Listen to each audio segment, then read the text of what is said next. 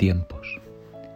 Titulares MIM de la semana 37 del 2020. Episodio 15 del sábado 19 de septiembre. Me he divorciado de Vodafone. Ahora seré un inimitable Pepefon. Tal como están los medios de comunicación, lo que dijo el polifacético Jean Cocteau es verídico. No se debe de confundir la verdad con la opinión de la mayoría. La NFL, que empezó la semana pasada, tiene un equipo en Washington que se llaman los Redskins, Pieles Rojas. Esta temporada, y atendiendo las innumerables quejas por este nombre, la franquicia ha considerado usar otra denominación. A la espera de confirmarse la nueva marca, ha adoptado provisionalmente el nombre Washington Football Team. Así reza el eslogan de su web, No Name but Team. No tenemos nombre, pero somos un equipo.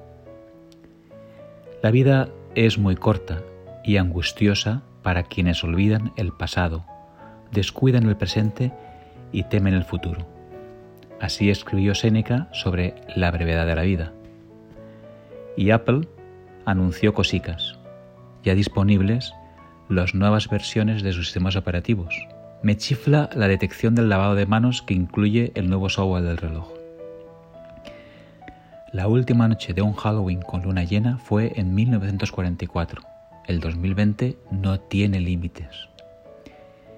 Me ha llamado la atención la investigación publicada en la revista científica Nature Communication y que señala que un vocabulario lleno de emociones negativas se correlaciona con una angustia psicológica y peor salud física, mientras que un vocabulario de emociones positivas se correlaciona con mejor bienestar y salud física. A mí, como a Víctor y a ti, me han emocionado la historia filosófica que cuenta Eduardo Infante. Una de sus alumnas, de bachillerato, no atendía la pizarra y miraba por la ventana. ¿Qué es eso tan interesante al otro lado de la ventana? Imagino que será más importante que el examen de la semana que viene, preguntó irónicamente. La vida, respondió su alumna. Cuando uno enseña, dos aprenden. Es una frase perfecta del escritor de Missouri, Robert Anson Heinlein. He reducido el tiempo para contarte cosas mini por aquí. Razones no me faltan. Poniendo en orden la web de los senderistas, viendo más vídeos sobre el café de especialidad.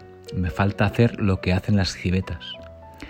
Retomando en la segunda temporada The Voice, puliendo mis equipos de la Liga Fantasy de la NFL y no me digáis cómo he llegado ahí, pero podemos tomar algún café hablando de defensas y de quarterbacks.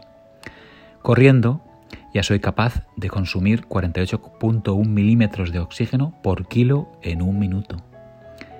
El documental de moda se llama Fat Fiction. La grasa no es tan mala, el pan y las galletas no son la base de la pirámide nutricional, pero su afirmación de mejor dieta en el documental es un error. Como dice Marcos, mientras sigas el principio de comida real, tienes poco riesgo de hacerlo mal. Come muchas verduras y frutas, suficiente proteína, incluyendo pescados y carne, y grasas saludables como huevos y aguacates. Muévete mucho y bien. Rodéate de amigos. Cuida tus ritmos circadianos y ve menos la televisión. Elijo Filosofía Victoriana. Víctor Gutiérrez en Twitter. Elige Facebook, Twitter, Instagram con la esperanza de que a alguien en alguna parte le importe. Elige qué quieres contar. Elige el ego o el servicio. Elige unir o separar, destruir o construir. Elige el futuro. Elige la vida. Los mejores higos se los está comiendo mi padre, que por algo injertó aquella higuera en el reguero del Panyuas. No dejo de decirle que se cuide y no sé para qué.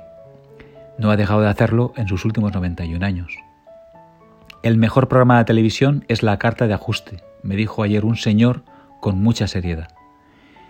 Un cuento atemporal de Julio Cortázar. Piensa en esto. Cuando te regalan un reloj, te regalan un pequeño infierno florido, una cadena de rosas, un calabozo de aire.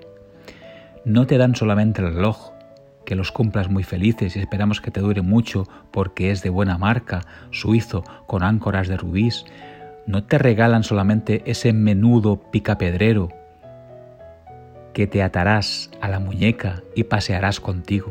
Te regalan, no lo saben, lo terrible es que no lo saben, te regalan un nuevo pedazo frágil y precario de ti mismo, algo que es tuyo pero que no es de tu cuerpo, que hay que atar a tu cuerpo con una correa como un bracito desesperado colgándose de tu muñeca.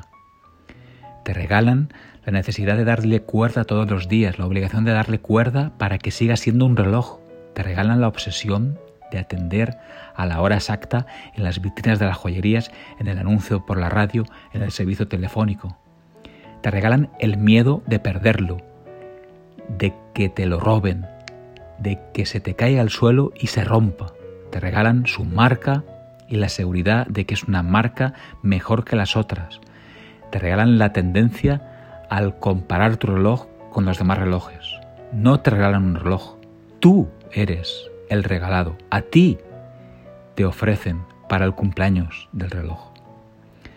Y el tiempo meteorológico anda ya alborotado. El otoño entrará el martes a las 15 horas 30 minutos, hora central europea.